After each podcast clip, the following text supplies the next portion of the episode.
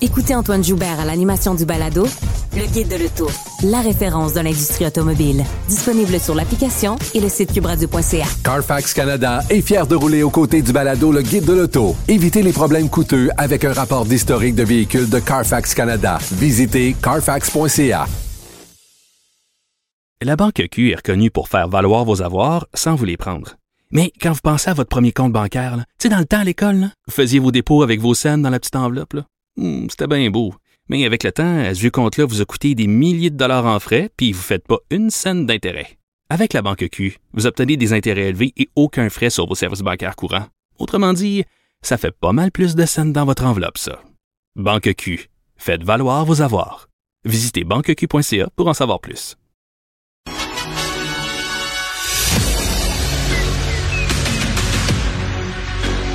Emmanuel Latraverse. J'ai pas de problème philosophique avec ça. Mario Dumont. Est-ce que je peux me permettre une autre réflexion? La rencontre. Ça passe comme une lettre à la poste. Il se retrouve à enfoncer des portes ouvertes. là. La rencontre La Traverse. Dumont.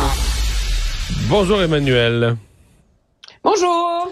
Alors, euh, les députés du Parti québécois qui ce matin, euh, sans véritable surprise, en tout cas en ce qui me concerne, euh, se sont rivés le nez sur la porte du Salon Bleu.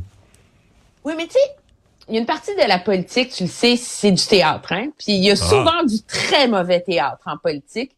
Aujourd'hui, moi, je trouve qu'on a eu un beau moment euh, de tragédie grecque, tu sais, ou de où c'était comme une chaîne de Shakespeare. Là. Tu sais, on avait les trois amigos indépendantistes, l'air solennel, connaissant leur sort, se sentant aller à la potence du refus de la d'entrer au salon bleu. Ils sont assumé leur sort. Ils ont assumé leur choix. Ils ont été polis et courageux. Il y avait quelque chose de, de bien là-dedans, tu sais. C'était, Ben, ils ont bien fait, ça. Ils ont, Ils ont pas fait de mauvais théâtre parce qu'il y aurait eu place à ça. Là. Aller s'asseoir, puis s'accrocher après sa chaise, puis se faire sortir Ouais, par la ouais, sécurité. l'indignation. euh, c'était carrément, Madame la greffière. Puis, euh, tu sais, faire un show. euh, il y avait un spectacle là-dedans, mais en même temps, euh, je pense que les gens qui ont vu la scène, là, premièrement, ont découvert à quel point Paul Saint-Pierre Plamondon est un grand émotif.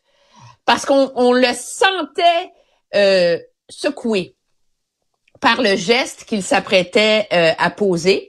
Euh, puis il y a un coup là dans la vie à décider de te tenir debout puis d'assumer tes choix euh, euh, moraux euh, jusqu'au bout. C'est celui quand même de pas rentrer à l'Assemblée nationale. En bout de ligne, moi je crois qu'il aura mené cette partie de main de maître Oui. parce que il va l'avoir gagné son pari puis ça fait toute la dernière année, les gens se sont beaucoup questionnés sur la les capacités de stratège de Paul Saint-Pierre euh, Plamondon et de et de son entourage. Ben, je pense que là, il a montré qu'il savait très bien jouer au poker, en tout cas. Ben, c'est que c'est à la fois une... Parce que des fois, quand tu joues beaucoup, beaucoup de stratégie, tu perds beaucoup dans le sens que tu n'as plus l'air d'une personne de conviction. Mais là, c'est comme s'il y a les deux. Il a beaucoup de stratégie parce qu'il a obtenu une visibilité incroyable là, au cours du dernier mois. Puis en même temps, il en sort comme quelqu'un de droiture et de conviction. Moi, j'ai tout trouvé ça bon aujourd'hui. Je vais te dire ma, réflexion de fin de journée. là, je l'ai partagée un peu plus tôt. Mais j'ai un peu l'image dans, dans pour rester dans le théâtre là, tu sais euh, de Paul Saint-Pierre Plamondon qui se prend un élan, il baisse l'épaule, puis là il fonce pour défoncer une porte là, tu comprends? On, arrive dans la porte. Puis là moi je regarde ça puis je dis ouais, mais la porte euh, elle était en tout cas, elle était sûrement pas barrée, je pense qu'elle était même pas fermée là. Dans le sens que tu fais une bataille sur un sujet où tout le monde est d'accord, Québec solidaire veut ça au bout, ils, veulent, ont déposé un projet de loi aujourd'hui même. La CAQ était prêt. La CAQ sont 90 députés, les 90 ils veulent ça, ils l'ont déjà dit au mois de juin l'année passée. Il restait les libéraux qui étaient un peu moins pressés, mais qui sont quand même d'accord sur le fond. Ah, est-ce a euh, est-ce qu'il y a un tel courage, une telle force de caractère, une telle bataille à mener que quand t'as pas d'adversaire, que- qu'est-ce qu'une bataille où il n'y a pas d'ennemi là? Ben, je, je, je te trouve un peu sévère, je vais t'avouer. C'est sûr que tout le monde est d'accord. Ça fait des années, là, oui, on devrait changer le serment, gna, gna. Personne n'a fait. Non, non, mais depuis six mois, depuis la six mois, tout le monde là, est plus d'accord. Il était en train de le faire. Oui, c'est sûr que ça laisse pourquoi, faire. là. Pourquoi tout le monde est plus d'accord? Puis pourquoi tout le monde va se grouiller? C'est parce que il- parce que lui s'est tenu debout. Il faut pas oublier comment cette histoire-là est partie. Là. C'est pas comme si euh, une journée pluvieuse de campagne électorale, quand il se passait rien, euh, Paul Saint-Pierre Plamondon euh, euh, fait une conférence de presse, euh, je sais pas, devant les bureaux ou devant la citadelle, du gouverneur général du Canada en disant euh, fin à la monarchie, nous ne siégerons pas, puis qui en a fait. Il s'est fait poser la question dans un point de presse. Puis c'était autour de quand la reine est morte, puis il a dit non, je prêterai pas serment au roi. Puis là, tout le monde s'est excité, particulièrement en coulisses Québec solidaire, disant voyons donc, ça se peut pas, il pourra pas rentrer, c'est tout n'importe quoi, nous on a été obligés. Puis là, c'est mort. Puis au lendemain de l'élection, il s'est fait refait poser la question, puis il dit je ne prêterai pas serment au roi. Et c'est à partir de là que tout a déboulé. Donc, euh, moi, je pense que en, en, en, se tenant droit et en le menant sur l'autel des, des convictions, ça c'est la, je pense qu'il y a une partie de sa candeur qui fonctionne bien là-dedans, mais il a un peu poussé les autres dans leur dernier, euh, dans leur dernier retranchement. C'est sûr que probablement qu'éventuellement, d'ici la prochaine élection, ce serait, euh, ce serait arrivé, mais Ben il oui. sera quand même en bout de ligne, dans l'histoire, le premier du député dans l'histoire du Québec à n'avoir pas euh, prêté serment au roi. Puis moi, je pense qu'il pourra euh, récolter ou revendiquer euh, le titre d'avoir mené la bataille et d'être celui Ok. qui l'aura gagné. Il... Est-ce qu'il y a une leçon pour de Éric Duhem là-dedans? Tu- tu- Mais moi, je trouve que oui. Puis c'est, tu sais, euh, le PQ a quand même juste trois députés. Ils n'ont pas eu les budgets qu'ils voulaient. Ils n'auront pas le temps de parole qu'ils veulent. Mais je pense que toute cette histoire-là illustre comment la politique ne se fait pas entièrement dans le salon bleu, même si l'enjeu de ce débat-là sur le serment, c'est d'y entrer, là. Mais la politique, c'est multi, il y a plein de façons de la mener, il y a plein de façons d'être efficace. Et euh, ça prend de la patience, faut pas s'énerver, faut essayer de pas déraper, ça prend une équipe qui est solidaire, il faut être minutieux, mais tu es capable d'obtenir des résultats et de faire changer les choses, même si tu n'es pas l'opposition officielle avec 5 millions de dollars de budget par année. Et c'est sûr que tu vas transposer exactement ce qu'a fait Pierre-Paul Saint-Pierre Plamondon avec l'histoire du serment dans la situation de Éric Duhem. Mais moi, si j'étais Éric Duhem, je regarderais ça de l'extérieur. Je me dis, coudon, c'est possible d'être efficace quand t'es pas nombreux. Puis c'est possible d'être efficace même si t'es pas au Salon Bleu.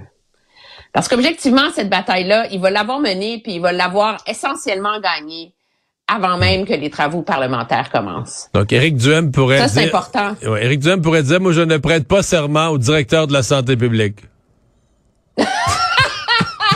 Quoi? Je sais pas, je trouve quelque chose, mais j'essaie de me rendre utile. Bon, euh, tu veux me parler de la courte session parlementaire pour le gouvernement, quand même. Je veux dire, on a quasiment la moitié de passé, là. Ben oui, pouf, hein, ça va vite, vite, vite, vite, vite, vite, vite. Il reste juste euh, demain et quatre autres journées. La semaine prochaine. Moi, je vais te dire, c'était de la, c'était la première période euh, des questions euh, aujo- aujourd'hui, puis on en a manqué euh, des bouts parce qu'on était en onde, toi et moi, ce matin, puis je l'ai euh, réécouté. Et euh, je me disais que si le gouvernement Legault réussit pas à calmer relativement euh, la situation dans les hôpitaux, dans les écoles, euh, le temps va être long. Parce Ben que oui. c'était assez intéressant de voir deux adversaires politiques qui étaient sur des enjeux diamétralement opposés. Euh, Québec solidaire qui est vraiment parti sur la crise du coût de la vie, là, euh, les changements climatiques, on met ça sur la glace pour l'ins- pour l'instant.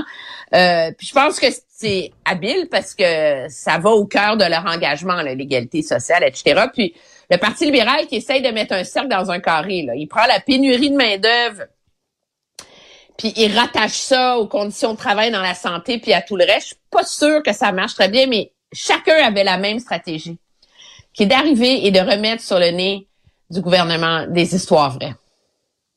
La mère au salaire minimum qui peut pas payer son épicerie.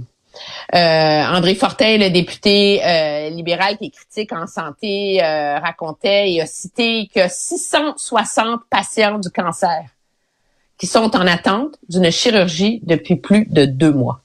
Imagine. Imagine là que c'est ta non, femme, euh, ton frère.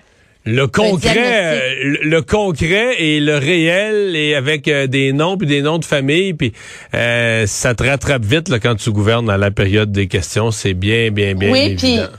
Puis, mais je pense que c'est efficace euh, aussi. Moi, ça m'interpelle comme analyste parce qu'on a souvent tendance à voir ça comme des chiffres, c'est des systèmes, c'est une machine, le mammouth. Mais ce sont vraiment des vies qui pèsent dans la balance. Puis je pense que ça permet de saisir le cri du cœur de certains pédiatres qu'on entend aux quatre coins du pays, pas juste au Québec, qui craignent d'en échapper un à un moment donné.